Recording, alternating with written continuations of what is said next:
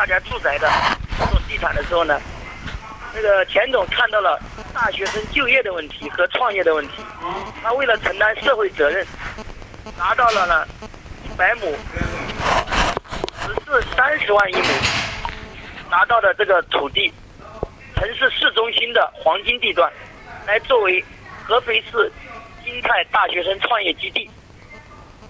你这个如果有照片的话，都可以调出来给大家看，已经建好了一期三万多平米。那现在像这个位置的土地价值呢，是在五百五百万一亩，听懂了吗？嗯，喂在听。喂，啊，听懂了吗？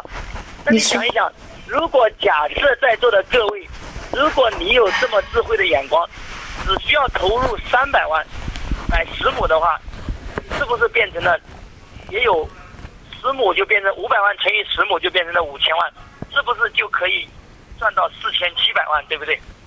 嗯，是吧？听懂了吗？我听不懂。如果三十万一亩的土地升值，就是因为用教学这个这个大学生呃创业基地嘛哈，变成了现在可以作为既可以满足大学生创业，又可以作为商业用途的这种的话，变成了是五百万一亩，知道吧？五百万一亩的话，十亩是不是五千万？嗯，喂，我在听你说吧。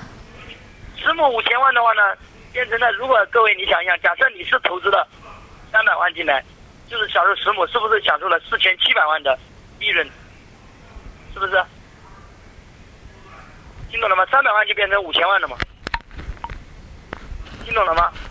那但是我们现在你是说我们做那个四百万的代理商是不？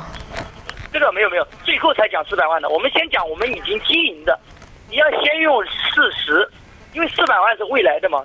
你最后才讲，你听我讲完的这个逻辑啊。第一个是讲引上线的这种商场的故事，解除顾客反对意见。嗯第二个用对比法则，就是别人都在做商业地产和住宅地产的时候，我们那个董钱金泰投资集团董事局主席钱总呢，他用了大学生创业基地这个概念。人家不是说叫你那样的吧？他应该是说我们的房子吧，跟别人去对比吧。不是，你听我讲嘛，嗯就是对比法则，就说明他不跟人家，就说这种设计的眼光来不跟人家走，就是跟竞争对手嘛。就如果他跟大家拼的话，他也在这个一百亩地上也去搞店面，也去搞，也是这种商业地产的，就是竞争不过。那你叫钱总打出来发到我手机里面呗。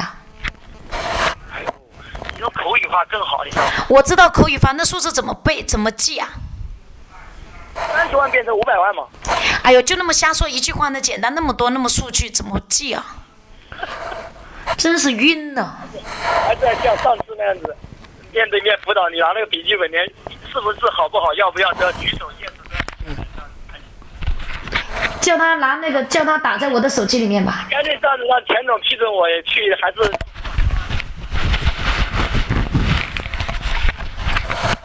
哎，听懂了没有？